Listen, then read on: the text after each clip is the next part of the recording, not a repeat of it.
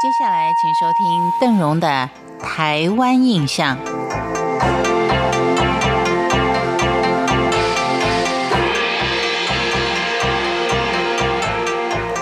对于马祖这个军事重镇，我们介绍了许多的军事要地，像是南北干、东西举等等。但是东引呢，却是反共救国军的一部活历史的典范。虽然说它跟南北干、东西举这些岛屿相隔的都相当的远，在反共救国军还没有驻守之前，因为它地势险峻、土壤贫瘠，几乎就是一个无人岛。除了一座位于东坡山头、由英国工程师在清光绪五年设计新建的东引灯塔之外，几乎都是一个荒烟蔓草之地。东引就称东涌，由于地壳推挤造成断层，将东引岛中分为二，一个就是东引的本岛，另外一个是清水岛，又名西引。两岛相连的部分是中柱岛。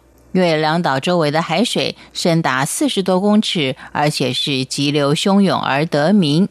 反共救国军进驻以后，将其改名为东引，有着引导复国的意义。反共救国军何以会被安置在东引？这其中也有相当多的转折。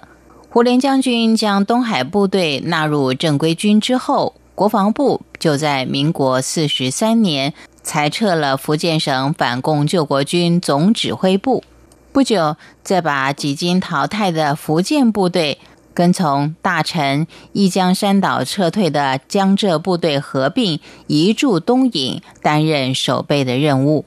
到了民国四十九年，也就是西元一九六零年的九月九号，国防部就把江浙第一总队。跟福建第二总队改编为东涌反共救国军，由陆军中将总司令兼任总指挥。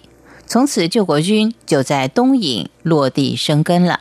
在当时，对于马祖的发展讲筚路蓝缕啊，真不为过。因为当时的东引茅草比人还高，全岛是没有马路的，都是一些羊肠小径，遍地堆满的都是猪羊狗的粪便。举目望去，只见两栋石屋，其他都是茅草房。反共救国军固定驻守东营以后，依旧有不少人被派到大陆去从事于敌后工作。这种情报工作并非是人人能做的，因而，在成员的挑选跟训练上相当的严格。当时被派到敌后的救国军，最基本的条件当然是五官端正、中党爱国。而且在任何状况下不怕死不怕难，更得兼具化整为零、化零为整，以及逢山开路、遇海搭桥的本事。所以要在出任务之前，都得回到台北的情报局接受一年半严酷的训练。那个时候，为了表明效忠国家，救国军大部分都会在胸前、臂膀或是背部刻下“反共抗俄、血耻复国”等等的字语，有的还会加刻上国旗。不过，早期被派到大陆从事情报工作的救国军，最后的命运大多都是壮士一去不复返，所以在获得。忠义票悍的赞誉之前，救国军所付出的代价是无法计数的。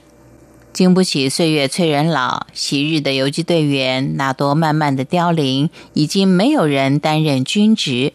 老战友也只能利用一年一度的九九对庆聚会的时候，纵情大谈当年的神勇，或是偶尔到反攻救国军的对师馆里面去追忆奋战救国的片段。说到东引呢，还有几间茅草屋。另外，在马祖的列屿当中，高登、亮岛跟大丘可以说是完全没有百姓住的岛屿。这个就留待下次慢慢的跟您聊。感谢您的收听，台湾印象，我们下回见。